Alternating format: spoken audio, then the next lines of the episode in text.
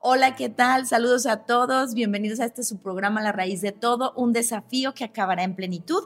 Mi nombre es Diana Castillo y bueno, pues les doy la bienvenida a esta serie de episodios. Hoy vamos a tener el episodio número 10, ¿correcto? Que se titula Existen cuatro formas en la vida del ser humano cuál es la que verdaderamente importa. Y bueno, en este tiempo de descanso, donde muchas familias estarán, ¿verdad?, con, un poco más de tiempo, yo los invito a que se pongan al día en este su programa La Raíz de Todo y los que no han escuchado todos los episodios, pues que los escuchen, ¿verdad? Con sus audífonos, en, el, podcast de Spotify, de iTunes, o bueno, si se les hace más fácil YouTube, eh, yo los invito a que se pongan al día y escuchen todo, porque es de suma importancia que tengamos como el panorama completo, como se lo he estado diciendo y los he estado invitando, ¿verdad? Y bueno, eh, en el título de hoy, pues suena raro el título, ¿verdad? Como que cuatro tipos de vida, ¿verdad? Y bueno, voy a dar una pequeña introducción para ir comprendiendo e ir eh, ampliando este panorama para irnos a la raíz de lo que es la vida verdadera. Y bueno, los seres humanos existimos por la vida, ¿correcto? O sea, primero es la vida y luego viene la existencia. Eh, nuestra existencia es esa consecuencia. Sin vida no hay existencia absolutamente de nada ni de nadie. La misma vida genera más vida o reproduce vida o multiplica la vida. Por eso es necesario que nosotros escuchemos el episodio número 3, donde vemos lo que es el fundamento, los fundamentos de la creación de Dios, ¿sí? Y les voy a poner un ejemplo. Por ejemplo, un muerto no puede eh, producir vida porque está muerto, no hay vida en ese muerto, no puede tener hijos. ¿sí? Y hemos estado poniendo los ejemplos del pez, ¿verdad? Eh, eh, la vida del pez está en el agua, la vida de los árboles está en la tierra y la vida del ser humano está en Dios, porque Dios es la vida. Y no solo eso, sino que Dios es el creador, ¿sí? Y le dio vida a todas las cosas. Todo lo que existe es por la vida de Dios, ¿sí? Y entonces aquí vemos que no solo eso, sino que no solo Dios da la vida, y eso lo vamos a estar viendo más adelante, sino que Él provee los recursos para que esta vida siga eh, eh, teniendo vida, podríamos decirlo así. O sea, Él provee el agua, Él provee los alimentos, Él provee la luz, Él provee el aire para sustentar la vida, ¿sí? Y quisiera entrar un poquito a la palabra de Dios para que vayamos comprendiendo la conclusión de este programa. Jesús el Cristo dijo algo muy importante en Juan 14, 6. Y él dijo, yo soy el camino, yo soy la verdad y yo soy la vida, ¿ok? Y podemos entender que nadie absolutamente podemos declarar que somos la vida. ¿Quién puede decir en la historia de la humanidad quién ha dicho esto? Pues nadie, porque nadie es la vida en sí mismo. Solo Dios es realmente la vida y Él es el que da la vida a todos y a todo. ¿Ok? También Jesús el Cristo declaró algo muy importante en Juan 11:25. Él dijo, yo soy la resurrección y la vida. El que cree en mí, aunque esté muerto, vivirá. Está hablando ahí de la resurrección. Él da vida donde hay muerte o donde no hay nada. Él es el único que da la vida. Afirmando la palabra de Dios, el Cristo, ¿verdad? El Mesías, quien es la imagen visible del Dios invisible, es la vida, ¿correcto? Y da vida donde no la hay. Reafirmando estos fundamentos, vamos a ver dos puntos importantes. Si no hubiera vida, ¿sí?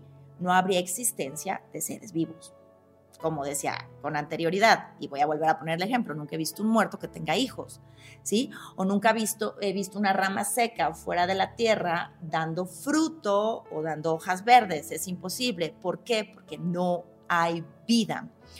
Y otro fundamento, si no hay creador, ¿sí? No habría creación de nada. Y hemos puesto este ejemplo en otros episodios, por ejemplo, un cuadro, ¿sí? Siempre va a necesitar un pintor, un creador detrás de esa obra, de ese cuadro. Un edificio siempre va a requerir de un arquitecto, hay un creador de ese edificio. Un libro va a requerir de un autor, ¿correcto? Toda la creación, toda creación tiene un creador detrás y toda creación tiene una intención, tiene un propósito y tiene un contenido establecido por su creador. Y entonces podemos ver aquí eh, eh, que es de necios o sea, e, e, es absurdo, ¿sí? Fundamentar que no hay una inteligencia suprema que creó y dio vida a lo creado. Esa, por ejemplo, es la raíz del ateísmo. En Salmo 53, 1, 3, Dios habla en su palabra y dice que solo los necios dicen en su corazón, no hay Dios. Y aquí hay algo bien importante a lo cual Dios nos lleva en esta porción. Y yo les invito también a que investiguen en Google el sinónimo de necio y de verdad se van a quedar boquiabiertos de lo que significa la palabra necio. Dios nos habla de verdad con mucho amor y mucha misericordia, pero de verdad los invito a que vean estos sinónimos de lo que significa necio. Dice la palabra de Dios que los necios dicen en su corazón, no hay Dios. Dice, ellos son corruptos y sus acciones son malas, ¿sí? No hay ni uno solo que haga lo bueno, nadie, ¿sí? Dios mira, dice, desde los cielos y toda la raza humana. Si tú eres humano yo soy humana, estamos incluidos ahí. Dice, observa para ver si hay alguien realmente sabio, si alguien lo busca, pero no, todos se desviaron, todos se corrompieron. No hay ni uno que haga lo bueno, ni uno solo. Y como lo mencionaba, estamos incluidos ahí, tú y yo. Entonces, aquí pareciera que en, esta porción dice, dice la palabra que que los necios dicen en su corazón no hay Dios, pero también dice la palabra que Dios observa y que no hay ni uno solo bueno y que nadie buscamos a Dios. Entonces, muchas veces no lo decimos con nuestra boca, podemos saber muchos, porque yo era de ese, grupo de personas que yo decía, no, si hay un Dios, existe un Dios, yo creo, yo creo en Dios, ¿sí?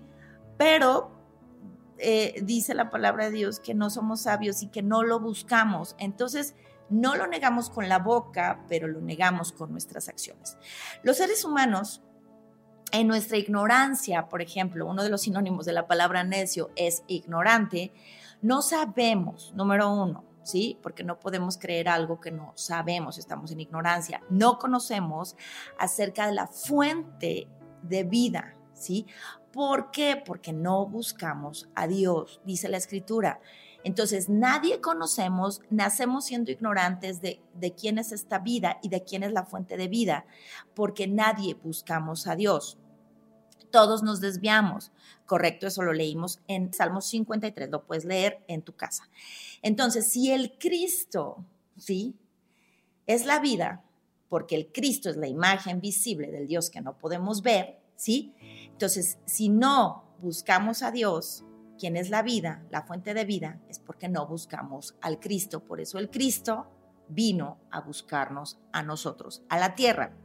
Repito lo que Jesús, quien es el Cristo, dijo en Juan 14, 6, yo soy el camino, la verdad y la vida. Entonces aquí podemos ver que Jesús, el Cristo, declaró esto, ¿sí? Yo soy la vida. Entendiendo ahora, después de toda esta introducción, quién es la vida, el ser humano debemos comprender que no podemos tener control sobre la vida. Y voy a poner un ejemplo de los que muchas veces pretendemos o pretenden tener ese control, ¿verdad? Que son los científicos, ¿sí? Y bueno, ellos, la ciencia, con lo que existe, pues hacen sus experimentos, pero al final no pueden controlar la vida, pueden, pueden hacer cosas con lo que ya existe, con lo que ya tiene vida, pero al final todos sus experimentos terminan en muerte y ellos no pueden controlar la vida. Y siempre, y, investigando este tema, ¿verdad? Me acordé de ese, de ese elixir de la vida o elixir de la juventud que los alquimistas siempre han tratado de encontrar. Y es ese medicamento, lo que significa la palabra elixir, es un medicamento o remedio maravilloso que hace que seamos inmortales. Algo imposible, ¿verdad? Dios dice, necios, porque ni siquiera entendemos quién es la vida. En este episodio entenderemos lo que significa dos puntos. Aquí hay algo muy importante. La vida para el hombre, ¿sí? Y la vida para Dios. Y entonces Dios quiere hacernos entender lo que significa la verdadera vida para Dios, porque el hombre no entendemos realmente qué es y quién es la vida. Y al entender la parte de la vida podemos comprender también algo súper importante, lo que significa la muerte. ¿Sí? Lo cual es lo opuesto a la vida, a la reproducción y a la multiplicación de la cual Dios nos habla en Génesis 1, 26 y 27. Esa gran bendición donde Dios dijo, multipliquen, fructifíquense, llenen la tierra. Y vamos a ver dos definiciones muy simples con dos preguntas muy simples. ¿Qué es la vida? Y es tan sencillo, lo puedes buscar en Google. Es la existencia de los seres que tienen esa propiedad, ¿verdad? Es algo lógico, es algo práctico. ¿Y qué es vivir? Pues estar vivo, ¿correcto? Y aquí es lo que Dios nos va a enseñar a través de su palabra. Hay cuatro términos griegos en la palabra de Dios que se traducen como vida. ¿sí? Si nosotros leemos la palabra de Dios desde Génesis hasta Apocalipsis, podemos entender que ya traducido a nuestro lenguaje, a nuestro idioma, ¿sí? se traducen como vida como general, pero tenemos que entender que se refiere a cosas diferentes. Cuando meditamos en estas verdades, podemos entender realmente qué es la vida. Y voy a utilizar cuatro términos, ¿ok? Que en la Biblia los podemos encontrar en la palabra de Dios. Y el número uno es la vida bios, ¿correcto? El número dos es la vida suge o psique. El número tres es la vida anástrofe y el número cuatro es la vida Zoe. ¿Estamos listos? Vamos a comenzar. El término de la vida bios, ¿ok? Se refiere a la vida únicamente biológica que comienza al nacer y termina al morir. Todos los seres vivos en esta tierra, en este mundo caído, tenemos esa vida bios. Nacemos y morimos. Las plantas, los animales, todos, nosotros, ¿verdad? Es todo lo que se refiere a la vida física, ¿sí? Y esta vida bios, ¿cómo la sustentamos? ¿Cómo la mantenemos? Pues con alimento, con agua, con la luz del sol, con el calor, ¿verdad? Y cada ser tiene esta vida bios y necesita permanecer vivo por un tiempo. ¿Correcto? Y como hemos compartido, Dios formó a los seres marinos de las aguas, a las aves de los cielos y a los animales del polvo de la tierra, pero al hombre también lo formó del polvo de la tierra. Y todos tenemos vida bios dada por Dios. Pero después de la caída del hombre, entonces sucede algo, nacemos y morimos, ¿correcto? Como nos enseña la biología, que tenemos un ciclo, nacemos, nos reproducimos y morimos, el cual no, no es y no fue el diseño original dado por Dios, porque Dios no nos creó para morir, o sea, para no tener vida, aunque terminamos así. Y muchas personas creemos que la vida es la vida bios, y nos esforzamos por mantener la vida bios lo más que podamos. En el libro de Eclesiastés, 3.19 dice la palabra de Dios. Por lo tanto, las personas como los animales tienen el mismo destino. Ambos respiran, vida bios, y ambos mueren, vida bios. Así que las personas no tienen ninguna ventaja sobre los animales. Qué absurdo. Ambos terminan en el mismo lugar. Del polvo vienen y al polvo vuelven. Aquí Dios nos quiere explicar que la vida bios no tiene valor, así como un animal muere y vuelve al polvo, así el ser humano en su vida bios muere y va al polvo. Entonces ahora vamos a ir al punto que vamos a estar desarrollando en cada vida. Bios, su anástrofe y zoe. Y ahorita vamos a ver lo que significa la vida bios para el ser humano. Nosotros dedicamos tiempo a nuestras necesidades físicas, ¿verdad? No se diga cuando tenemos hambre o cuando tenemos sed. Cuando hay una enfermedad, todo se detiene, ¿correcto? Faltamos al trabajo, dejamos todo lo que hay que hacer y dedicamos el tiempo a aliviarnos, ¿verdad? A curarnos. Incluso involucramos a otros para que nos cuiden porque nosotros no podemos sustentarnos y hacemos lo indispensable, porque sin salud, ¿sí? No podemos hacer nada o rendimos menos. Y cuando tenemos hambre y sed, es desesperante. Sentir esa sensación de falta de saciedad para el ser humano es una prioridad. Comer, satisfacer nuestra vida, Dios para el ser humano es indispensable. Volvemos a lo que hemos estado viendo en los otros episodios del desorden en el que el hombre entró. Nosotros somos cuerpo, alma y espíritu. El orden correcto es espíritu, alma y el cuerpo. El cuerpo va al final, pero en esta caída del hombre y al separarnos de Dios, estos papeles se invirtieron. Entonces ahora somos cuerpo. Y esa es la vida Dios. El cuerpo es lo que necesitamos mantener vivo. Entonces creemos que la vida bios es lo que realmente importa, lo que importa primero. Y ya veíamos el ejemplo de cuando te encuentras a alguien y te dice, no, pues lo importante es tener salud, ¿correcto? Pero el cuerpo, ya lo leímos, un día volverá al polvo de donde venimos. E invertimos tanto tiempo y trabajamos tanto, ¿sí? Para tener salud, comida, cobijo, techo, ¿sí? Entonces estamos aferrados a esta vida bios, ¿verdad? Porque como no conocemos a Dios, no sabemos de Él, no conocemos a Dios, no entendemos que esta vida bios un día va a terminar y no entendemos el propósito por el cual Dios me dio un cuerpo, no entendemos, ¿sí? Que el primer hombre introdujo el pecado y el pecado introdujo la muerte y la muerte se extendió a todos. Esto lo podemos leer en Romanos 5, ¿sí? Entonces, ¿qué vemos aquí? Que no podemos confiar en nuestro cuerpo, ¿sí? Porque nuestro cuerpo es vulnerable, débil y mortal, porque quedó separado de la verdadera vida. Ya hemos estado viendo estos versículos. En Génesis 3:17 dice Dios, la tierra es maldita por tu culpa y toda la vida lucharás para poder vivir de ella y el hombre terminó siendo solo carne.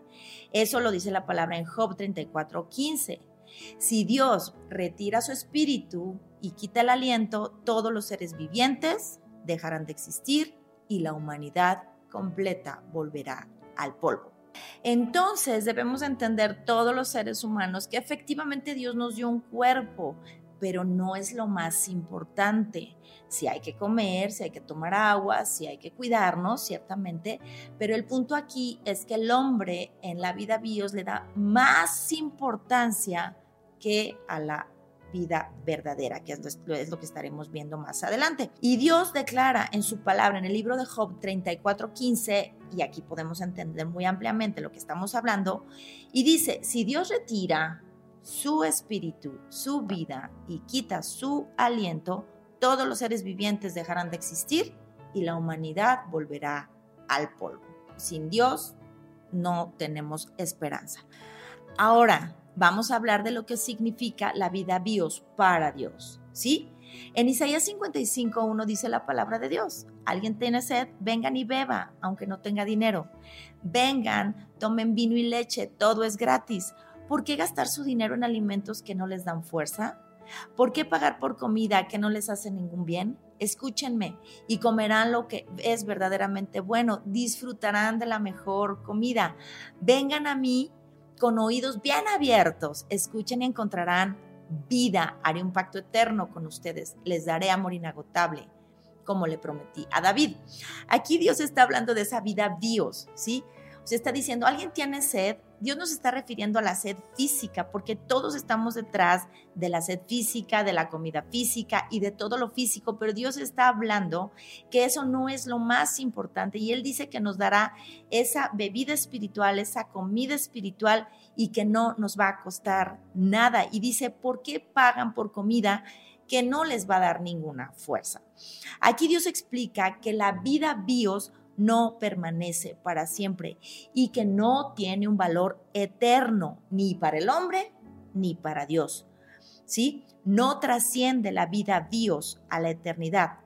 Somos cuerpo, ¿sí? Pero tenemos alma y espíritu. Entonces aquí es donde Dios nos va a empezar a explicar la importancia de la verdadera vida. Ahora, ya vimos la vida Dios. Ahora vamos a ver el otro término de, de la vida que nos habla la palabra de Dios, que es la vida suje o la vida psique. El término de la vida suje o psique se refiere a la vida del alma, del corazón y de la mente. ¿sí?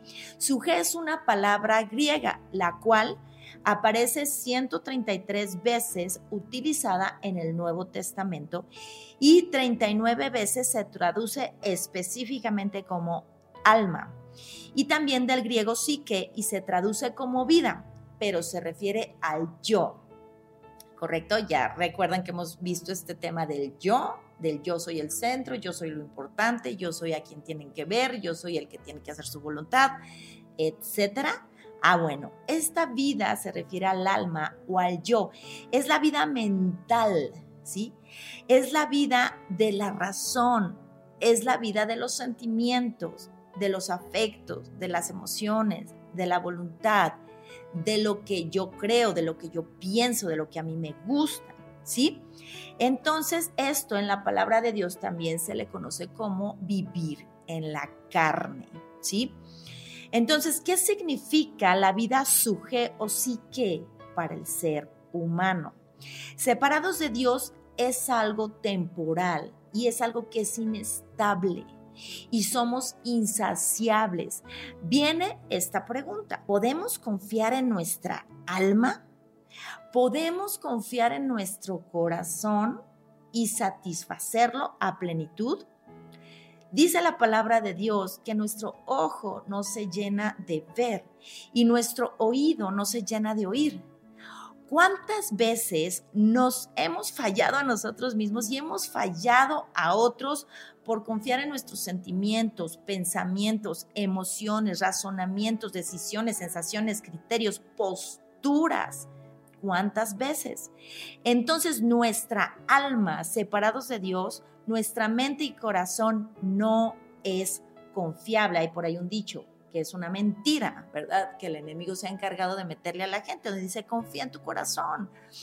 Él no te va a engañar. Y Dios dice lo contrario. En la palabra de Dios dice en Jeremías 17:3, el corazón humano, o sea, el alma, el corazón, la mente humana es lo más engañoso que hay y extremadamente perverso. ¿Quién realmente sabe qué tan malo es?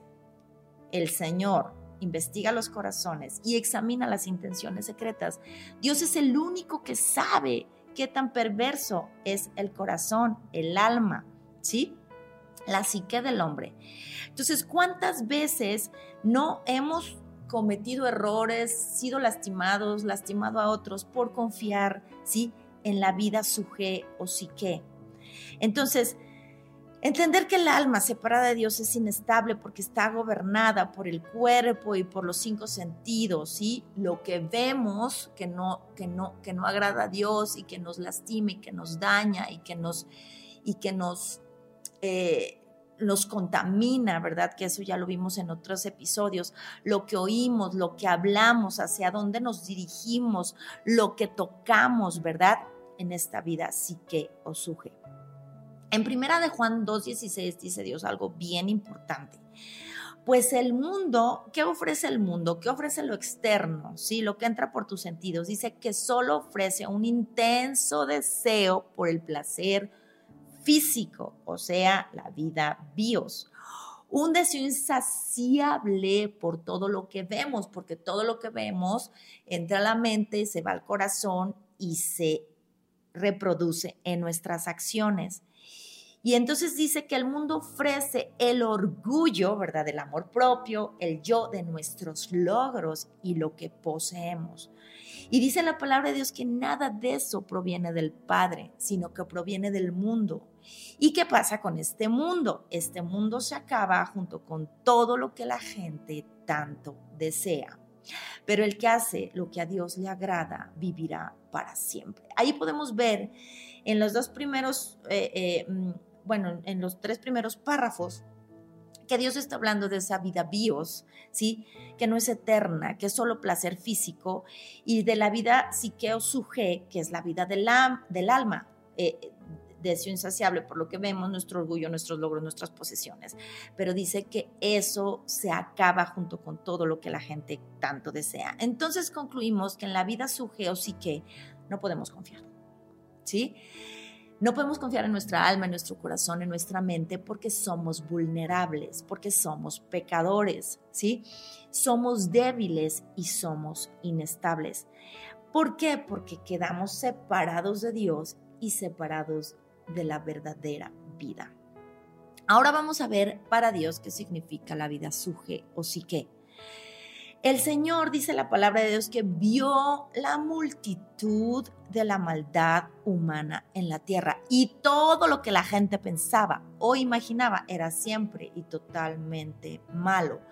Porque si no conocemos a Dios, ¿sí? Si no, si no estamos en su pacto eterno, que pueden ver el episodio número 4 para ver lo que significa el pacto, ¿verdad? De Dios.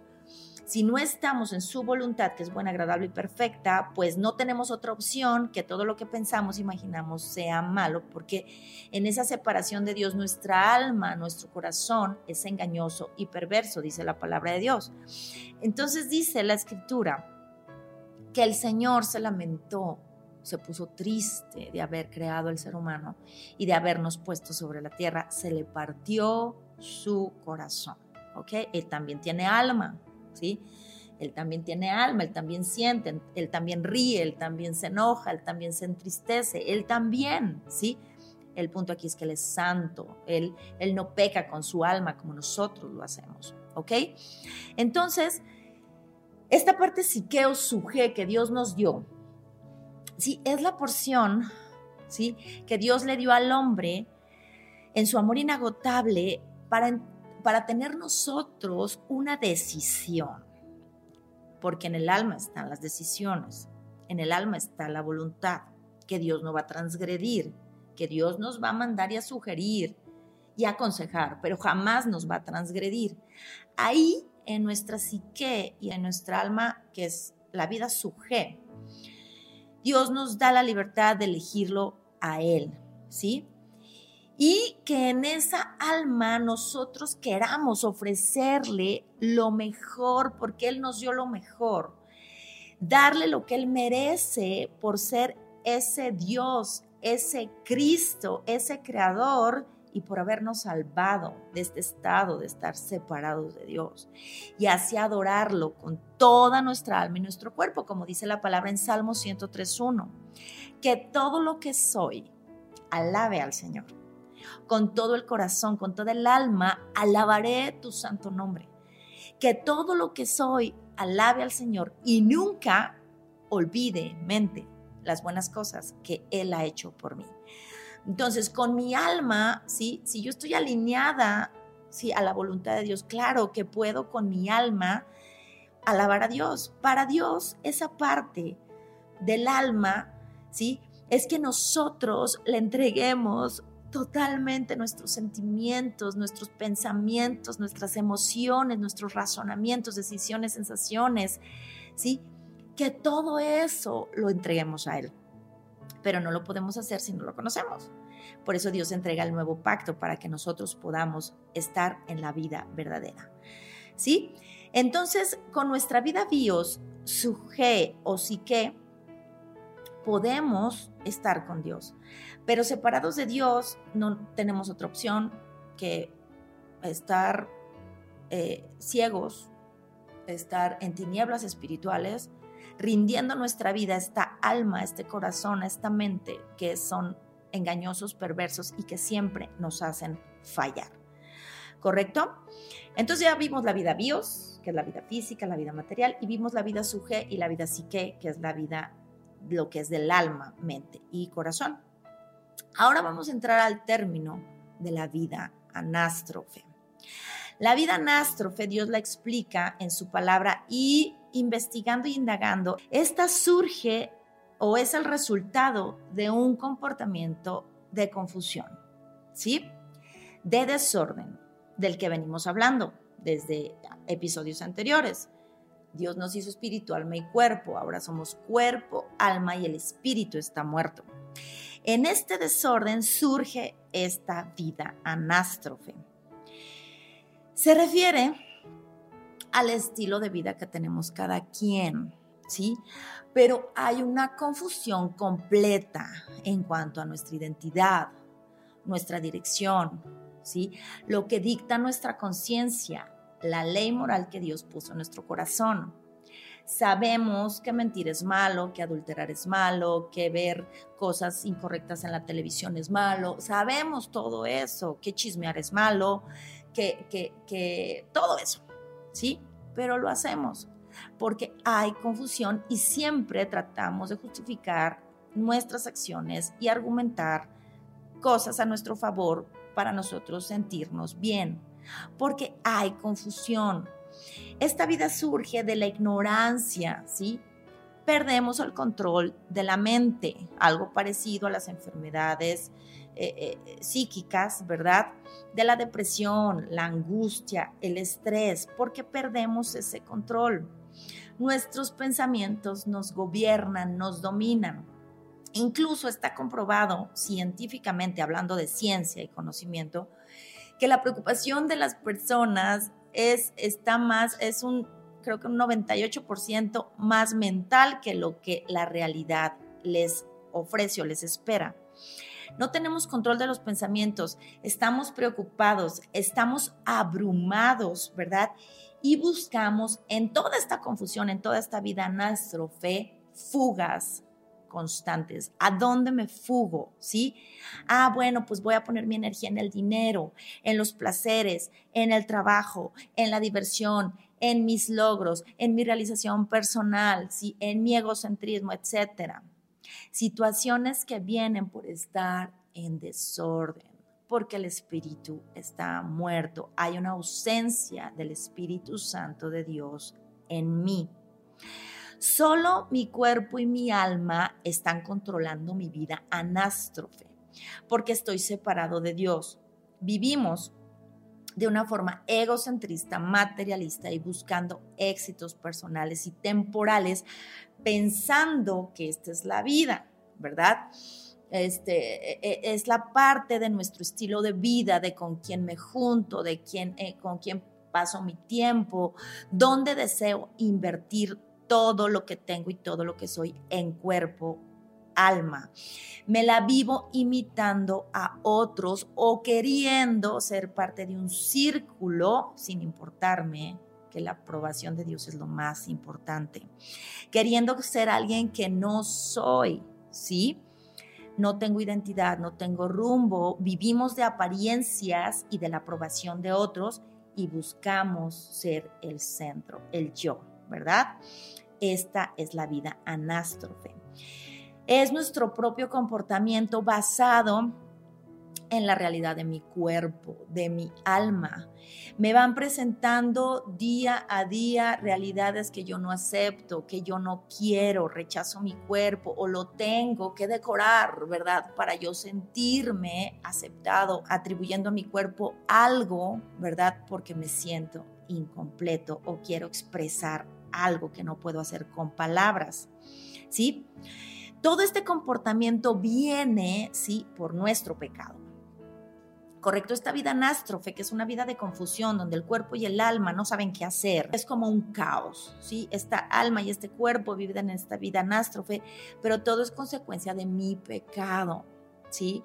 ¿Cuál es el pecado? Lo hemos estado viendo, mi incredulidad, y mi ignorancia delante de Dios.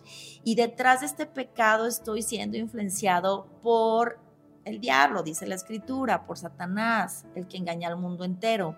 Y eso me lleva a estar separado de Dios. Entonces mi corazón se niega a obedecer a Dios, como dice la palabra en Efesios 2.2. Ustedes estaban muertos en sus delitos y pecados, obedeciendo al diablo quien opera en el corazón de los que se niegan a obedecer a Dios. Así estamos en el estilo de vida, cada persona, ¿sí? y la forma de comportarse día a día en nuestras prioridades, actividades, decisiones. En esta vida anástrofe estamos marcados y viviendo en el pasado. Esto sí lo quiero leer, creo que es importante eh, compartir esta parte. Eh, donde, donde hablábamos, ¿verdad? Que las personas en su vida nástrofe están eh, marcadas y viviendo en su pasado constante, este, o, o, porque fueron muy felices y tuvieron mucho y hicieron grandes cosas, o porque fueron muy infelices y los maltrataron, etcétera, ¿verdad? Pero aquí dice la palabra de Dios, dice, eh, Él murió, el Cristo, quien es Jesús, Él murió por todos, ¿sí? Para que los que reciben esta nueva vida en el Cristo ya no vivan más para sí mismos, aquí habla de esa vida la cual vamos a ver más a futuro, más bien vivirán para el Cristo, quien murió y resucitó por ellos. Así dice la palabra que hemos dejado de evaluar todo desde el punto de vista humano. En otro tiempo pensábamos del Cristo solo desde un punto de vista humano, ¿verdad? ¿Qué tan diferente lo estamos conociendo ahora? Esto significa que el que pertenece al Cristo, que era lo que veíamos en el episodio anterior, ¿sí? se ha convertido en una persona nueva, ¿sí? La vida antigua ha pasado y una nueva vida ha comenzado. Y esto es un regalo de Dios. Entonces aquí podemos ver, ¿sí? Que nuestra vida en estamos en el pasado y solo recordando el pasado o estamos deseando insaciablemente disfrutar el presente o negamos el presente, no nos queremos despertar, estamos en tanta depresión.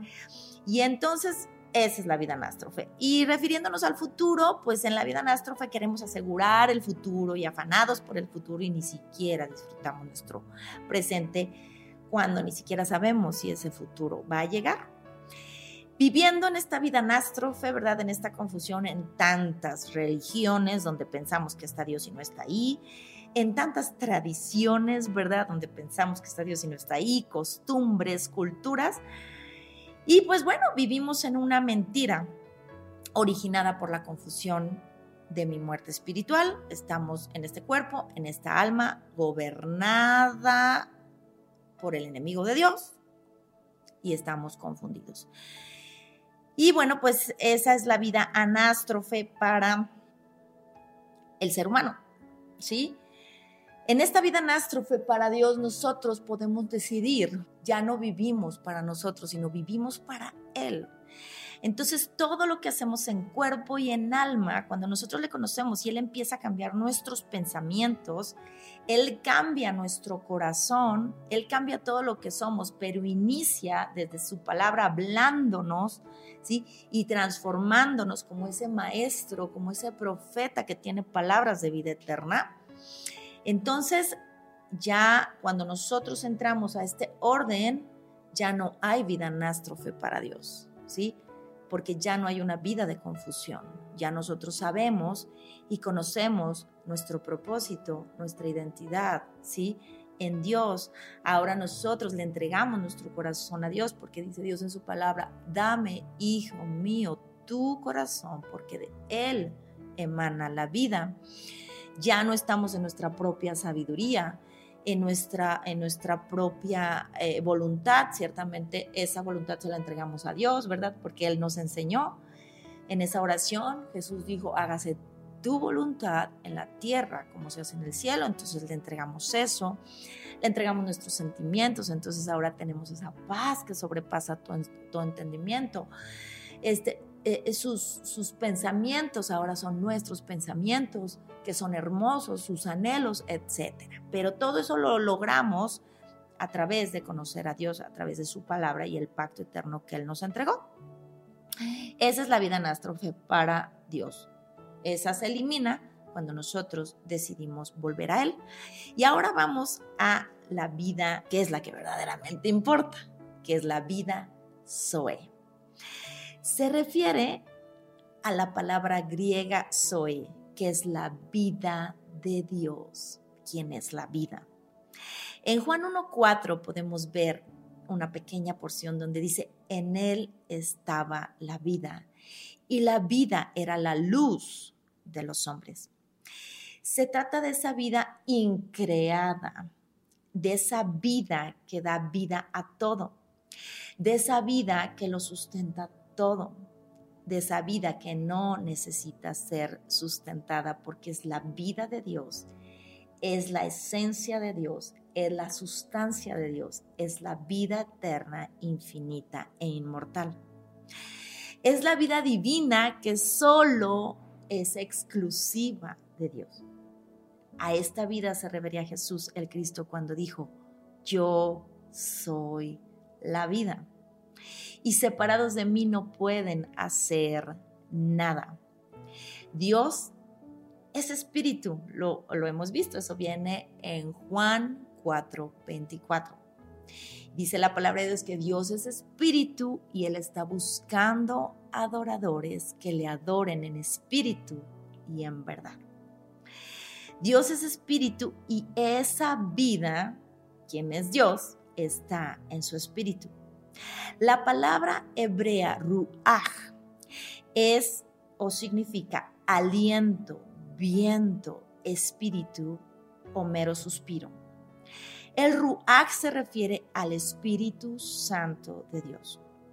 Por ejemplo, ruach Elohim se menciona en los primeros versos de Génesis para describir al Espíritu de Dios que flotaba sobre las aguas en Génesis 1.2. El Espíritu del Señor, el Espíritu de Dios.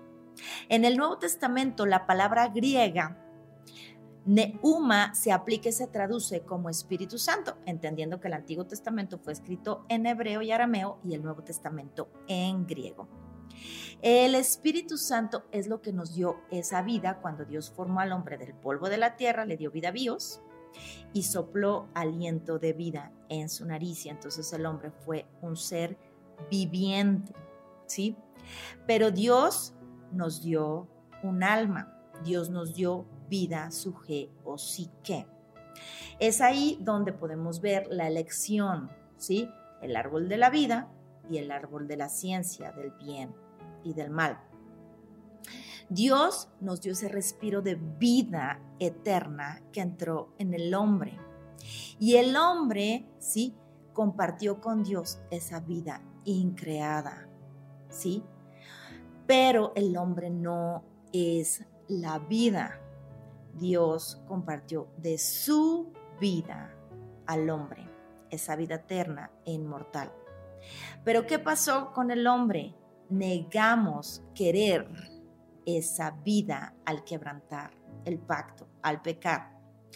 Es por esta razón que Dios cuando da la instrucción al hombre y le dice, más del árbol de la ciencia del bien y del mal, no comerás de él, porque el día que comas del árbol ciertamente morirás. El hombre al comer de ese árbol, al quebrantar el pacto, ¿sí? negó la vida Zoe. Dios no se, no se refería a la vida bios, ¿sí? La vida biológica, porque el hombre comió y no cayó muerto físicamente. Dios no se refería a la vida suje, ¿sí? Porque el hombre siguió teniendo vida suje o que ya que estaba consciente, tuvo miedo, se escondió, cosió hojas de higuera, ¿sí?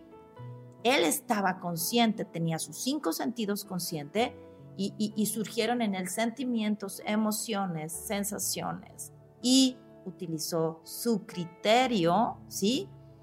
Que lo llevó a pecar. Él ya tenía una vida suje, él ya tenía una conciencia, ¿verdad? Entonces, aquí podemos ver que, que, esa vida seguía, la vida suje o la vida psique, pero la vida Zoe, la vida de Dios se fue, por eso se vieron desnudos, porque vieron su pecado, el Espíritu Santo de Dios se fue. Entonces aquí podemos ver que la vida Zoe es la verdadera vida, es la vida eterna, es la vida que debemos de elegir. Es la vida a la cual Jesús se refirió cuando dijo, yo soy la vida, yo soy la resurrección y la vida. El Señor dijo en Mateo 10:39, el que se aferra a su vida, ¿sí? La perderá. Pero aquí Dios se refería a su vida bios. El que se aferra a su vida bios, sí que.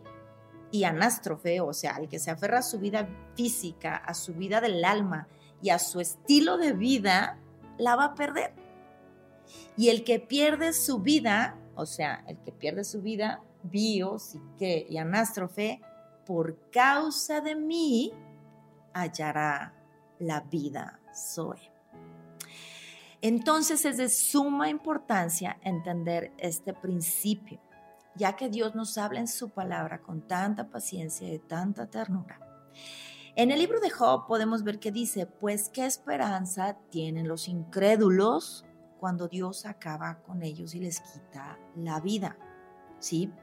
O sea, realmente la vida que nos debe de importar, la vida que debemos perseguir, la vida a la que le tenemos que dedicar tiempo, la vida a la que tenemos que realmente pedirle a Dios que nos dé, es la vida Zoe, es su Espíritu Santo, es su presencia en nosotros, es ese nuevo nacimiento del cual Jesús habló en Juan 3 con Nicodemo, ¿sí?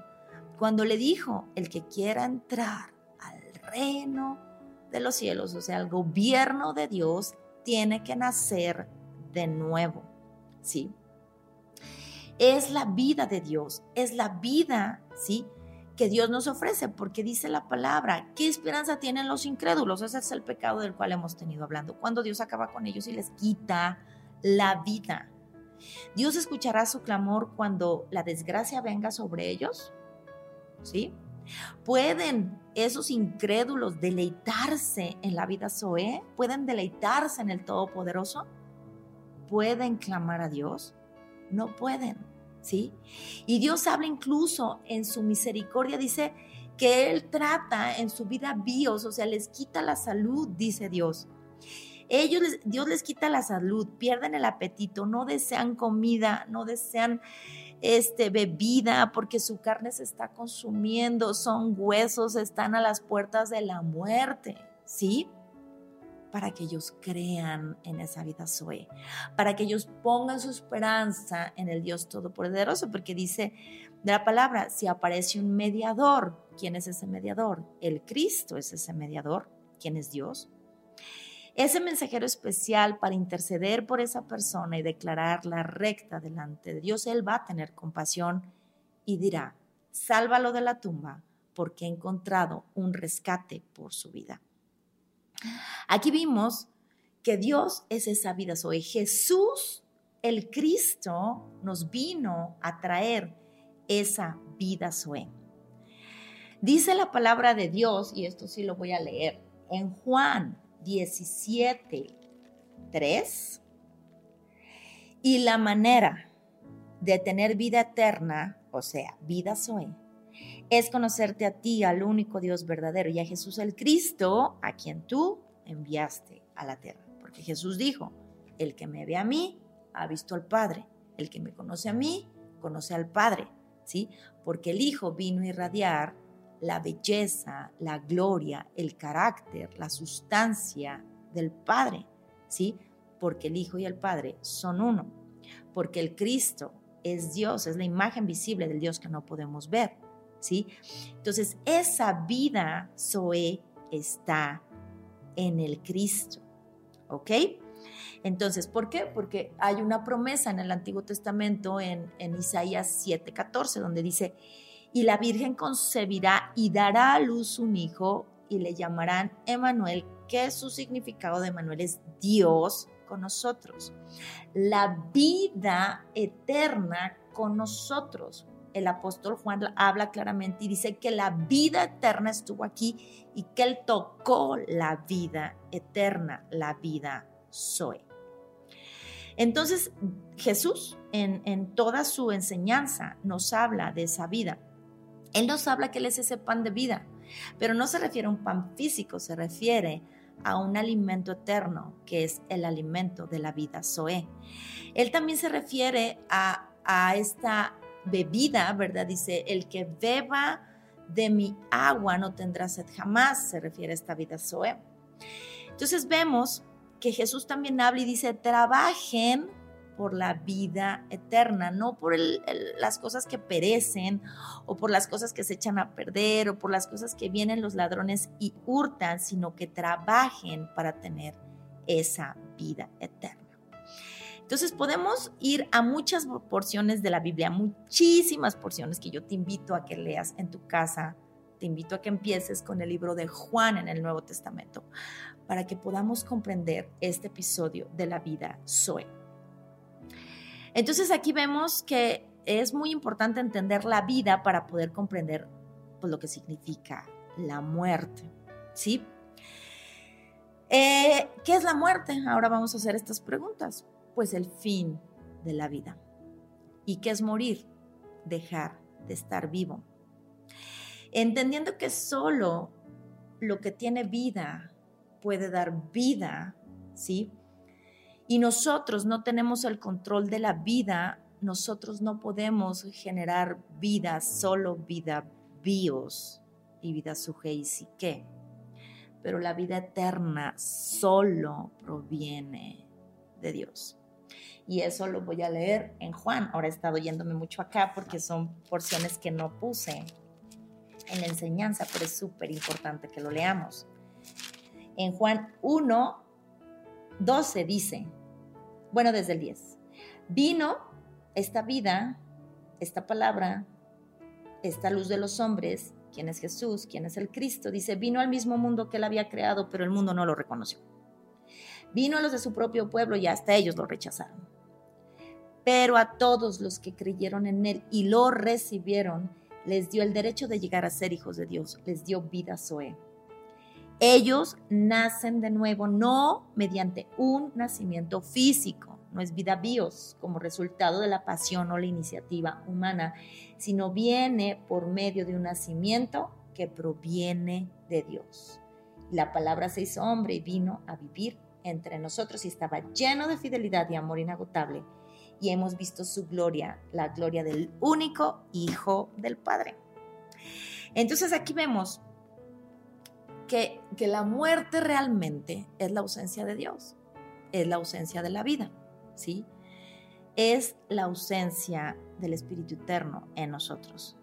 Y lo grave aquí no es tanto decir, ay, pues que Dios esté conmigo y vivo aquí la vida. Y no, lo grave aquí es que si no tenemos vida en el Espíritu, si no nos reconciliamos con Dios a tiempo, moriremos eternamente, dice la Escritura. Y como está escrito que el hombre está destinado a morir una sola vez y después vendrá el juicio.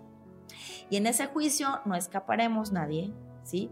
Solo los que estemos y creamos en Jesús como este Cristo, aquel que fue a la cruz por nosotros, ¿sí? Que fue nuestro sustituto, que murió en nuestro lugar porque nosotros merecíamos morir, pero Él dijo, yo me pongo en el lugar de ellos para que ellos puedan tener vida Zoe, vida en el Espíritu, puedan tener mi vida en ellos, ¿ok?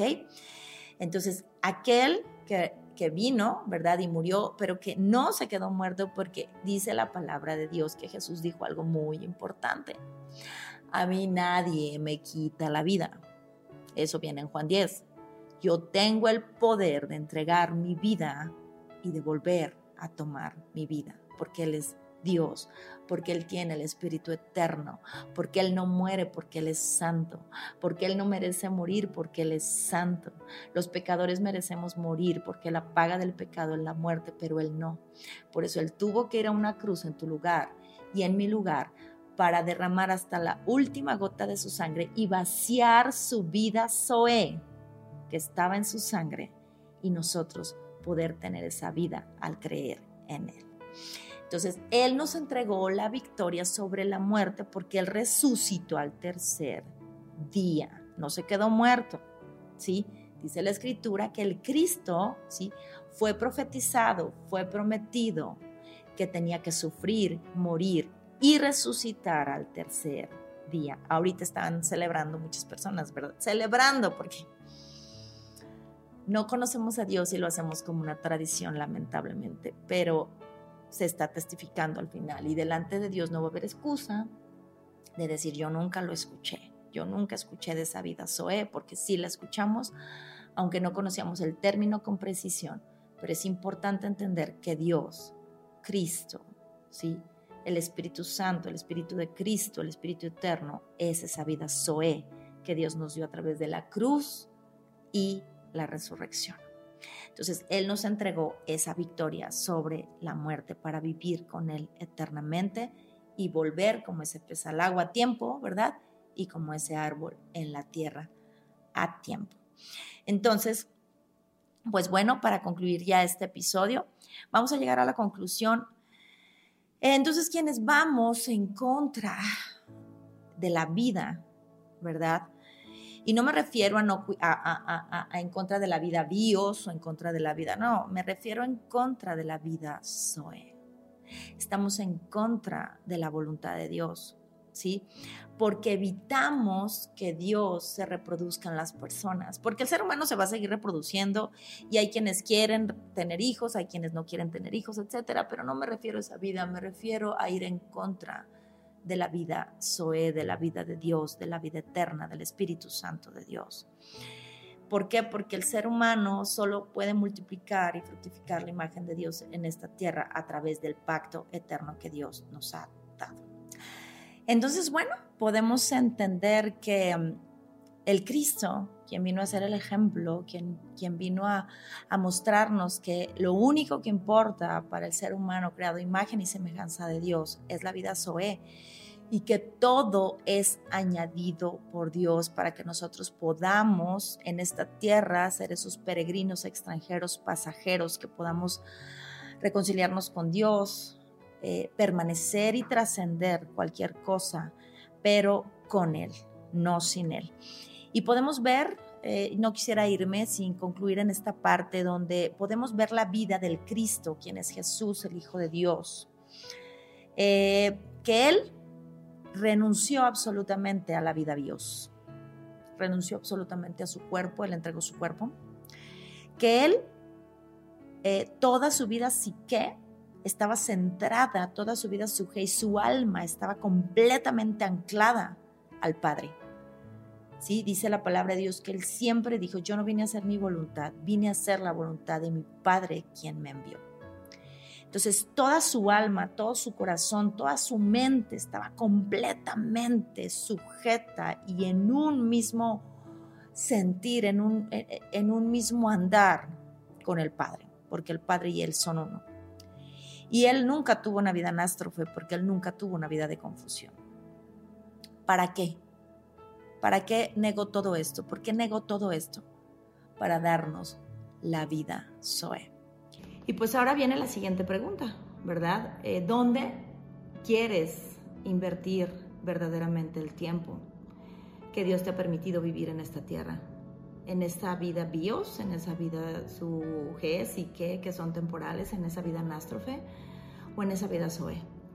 Dice la palabra de Dios, busca el reino de Dios y su justicia y todas las cosas serán añadidas. Ese reino, ese gobierno es en su Hijo. Y bueno, pues vale la pena, ¿verdad? Yo creo que vale la pena hacernos esa pregunta porque lo eterno, porque lo, lo, lo que verdaderamente vale es esa vida que Dios nos ha entregado y nos ha ofrecido. Y pues bueno, espero verdaderamente que este episodio te haga reflexionar referente a lo que significa la verdadera vida para el hombre, la que realmente importa. Y bueno, pues ahora voy a compartir algo personal de mi vida y algo espiritual. De lo personal, bueno, pues antes era una persona que prefería el calor, era una planta de sol. Pero ahora con este calor que se está viniendo, yo no sé si sea la edad o qué, pero prefiero ya el frío. Ya quiero, ya quiero frío, este, porque he sentido mucho calor en estos días. Si tú vives aquí en el Bajío, sabes de lo que te estoy hablando. Pero bueno, eh, ahora prefiero el frío o la resolana, ¿verdad? Eh, cargándose un poquito más al frío. Y de mi parte espiritual, bueno, pues yo era una persona que siempre busqué, sí, eh, realmente cuando empecé a meditar en esta palabra, que te voy a dejar unos links de un podcast de, donde recibí esta palabra muy hermosa y la verdad dije, yo creo que vale la pena compartirlo en, en la raíz de todo dos links muy importantes, uno de un documental escrito, pero otro es, es un podcast para que aprendas un poquito más referente a esto. Y yo pues siempre, siempre busqué esa vida bios como lo más importante, porque así estamos cuando estamos en ignorancia, incredulidad y en esa necedad. Y pues gobernada por toda mi vida, y siempre, pero cuando conocí la vida Zoe, de verdad, me enamoré. Me enamoré del Cristo, me enamoré de esa vida, me enamoré de su sacrificio, me enamoré de su amor, me enamoré de su palabra y realmente no la quiero soltar y todos los días le pido que me ayude a permanecer en esa vida Zoe que es Él. ¿Ok? Y bueno, pues yo los invito a no perderse ningún episodio, ahorita que hay más tiempo los pueden escuchar, a compartir el contenido si tú crees que a ti te ha, te ha dado vida, Zoe. Compártelo con otros, dale like, nos ayuda a que esto se difunda, suscribirte nos ayuda muchísimo a que se difunda. Y no te olvides que nada va a sustituir que leas la palabra de Dios, ninguna enseñanza, ningún podcast, ninguna prédica, nada absolutamente sustituye que tú vayas a la escritura y leas la palabra de Dios. Y bueno, estaremos en el próximo episodio compartiendo el siguiente tema para que no te lo pierdas. ¿Cuál es la sustancia del hombre que nos lleva a la muerte, a perder esa vida hoy? Muchísimas gracias, gracias por estar en este programa, La Raíz de Todo, un desafío que acabará en plenitud. Mi nombre es Diana Castillo y nos vemos la próxima semana. Bye bye.